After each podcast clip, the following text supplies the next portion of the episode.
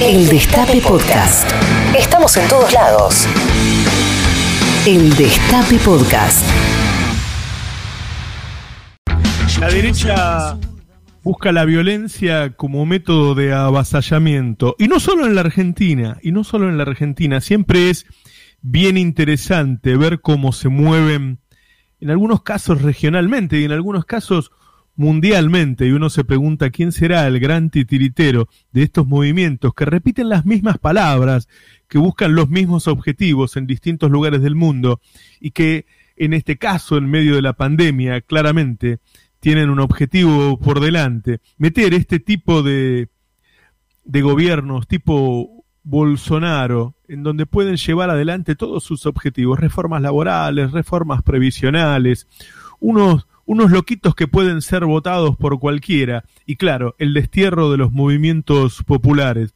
Yo quiero que escuchen algunos audios que les vamos a ir pasando sobre lo que ocurre en otros países. Fíjense. Así vive la gente en el comunismo. Vive con hambre, vive haciendo filas para que le entreguen un poco de arroz, de frijol, de lenteja, y eso yo no lo quiero para mis hijos ni para mis nietos. Yo quiero para México la libertad Quiero para México un futuro esplendoroso, como nos lo merecemos todos nosotros los mexicanos. Así es que, bueno, participa. Yo soy Frena. ¿Y tú quieres frenar el comunismo en México? No dejes de participar este sábado 30 en tu ciudad en la caravana en contra de López Obrador y sus medidas comunistoides y para decirle dimite ya. Esta es la derecha en México llamando a una manifestación ahora en medio de la pandemia, en este caso contra AMLO. Ahora escuchemos, eh, eh, habrán eh, atendido que hablaron de comunismo, ¿no? Es eso que ya no existe más hace mucho tiempo y que pensamos que eran cuatro locos que lo hacían en la Argentina. Lo acabas de escuchar en México. Vamos a ver España. ¿Cómo era aquello, señor vicepresidente, del himno de España? Cutre pachanga fachosa? Defender a España. Venga, vamos a defender a España. Los comunistas, efectivamente, fueron útiles cuando, a diferencia de ustedes, de ustedes dejaron de ser comunistas. Luego vamos a hablar de su veneración y apego a los comunistas. El otro día, en el homenaje a Julio Anguita, en paz descanse, escribió usted, se nos va nuestro mejor referente político, hasta siempre. Pero es que unos años antes decía usted en un acto, se quejaba de que mucha gente quiere resucitar a Anguita, que es como el cadáver del Cid a caballo, y le deseaba que se fuera literalmente, y perdónenme, señorías, la expresión, a la mierda. Este es su apego a los referentes comunistas y al comunismo, su hipocresía radical. Hablemos ahora de los padres de la Constitución, sí, tenemos varios. Te ha citado a Flaga, la dictadura, ¿Usted me va a hablar de dictaduras? ¿El discípulo de los ayatolás de Irán? ¿El prohijado de Hugo Chávez y Nicolás Maduro? Esta era Cayetana Álvarez de Toledo, vocera del PP, contra Pablo Iglesias, vicepresidente del gobierno español, y habrán escuchado las palabras mágicas, comunismo, Irán, Venezuela, las mismas palabras. ¿Quién será el gran titiritero ¿Será Estados Unidos el que maneja toda la derecha del mundo y les manda una gacetilla con lo que tienen que decir? Ahora vamos a escuchar una manifestación, esto es muy cortito, en Italia.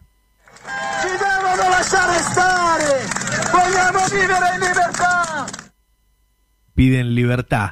Son los libertarios de Italia. Están pidiendo lo mismo. Este discurso da vueltas por todo el mundo. Dicen que no tienen libertad, tipos que se están manifestando, que pueden hacerlo, obviamente, y sin embargo gritan libertad y te engañan y te hacen creer que viven en una dictadura, como acá en Argentina, como lo escuchaste en el obelisco.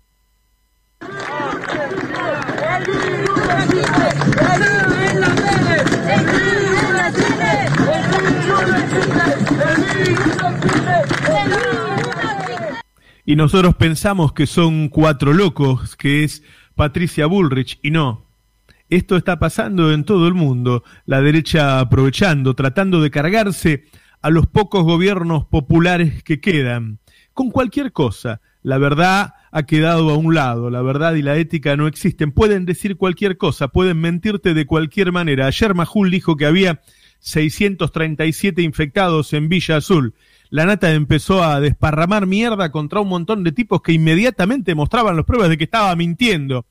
Insultan, boludo, pelotudo, tratan de generar violencia son poquitos pero poderosos, son poquitos pero dependen del embajador. En cada país hay un embajador tratando de levantarnos y nosotros estamos diciendo se puede decir cualquier cosa en los medios o deberíamos durante un tiempo, mientras dure la pandemia, evitar discursos que pongan en peligro la salud de la gente. Y Merkel lo acaba de decir, acaba de decir frente al Congreso, tenemos que poner límites, no puede ser que estos tipos nos pongan en peligro a todos, están tratando de cargarse la cuarentena. No tienen ningún argumento, obviamente, digo, cuando hablan de una salida de la cuarentena inteligente, eso está sucediendo. Más del 70% de los trabajadores volvieron a sus puestos. En muchas provincias el 95%, en todos los lugares. Pero ¿qué pasa?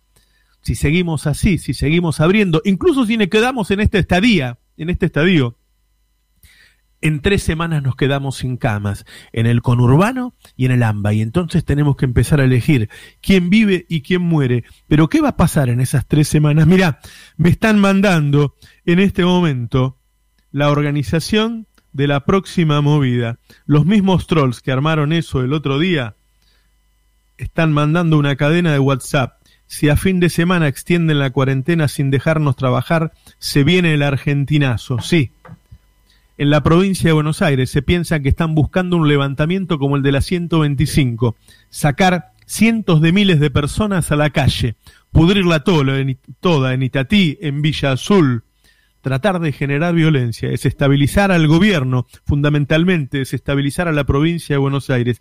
Eso está ocurriendo aquí en Argentina, en el país que se ha convertido en uno de los exitosos, se puede decir, y claro que sí, y claro que sí, porque si viene un maremoto que puede matar a 20, 30, 40 mil personas y se salvaron 30 mil y se salvaron 39 mil 500 de los 40 mil que podían morir, claro que es exitoso. Se evitaron miles de fallecimientos, se evitó violencia en las calles, se evitaron los saqueos, el hambre, el desabastecimiento, los millones de puestos que se habían podían haber perdido y no se perdieron se evitaron, porque se está trabajando bien, porque el país está en paz, porque la mayoría queremos paz, pero hay algunos, pocos pero peligrosos, que quieren otra cosa. Creo que sí, habría que evitar que esos periodistas nos pongan en peligro a todos. Creo que habría que limitar los discursos anticuarentena en los medios de comunicación creo que a las limitaciones que tenemos todos los medios habitualmente, cosas que no podemos decir, deberíamos sumarle por este tiempo, mientras dure la pandemia, una regulación que impida que nos pongan en peligro a todos. El Destape Podcast. Estamos en todos lados.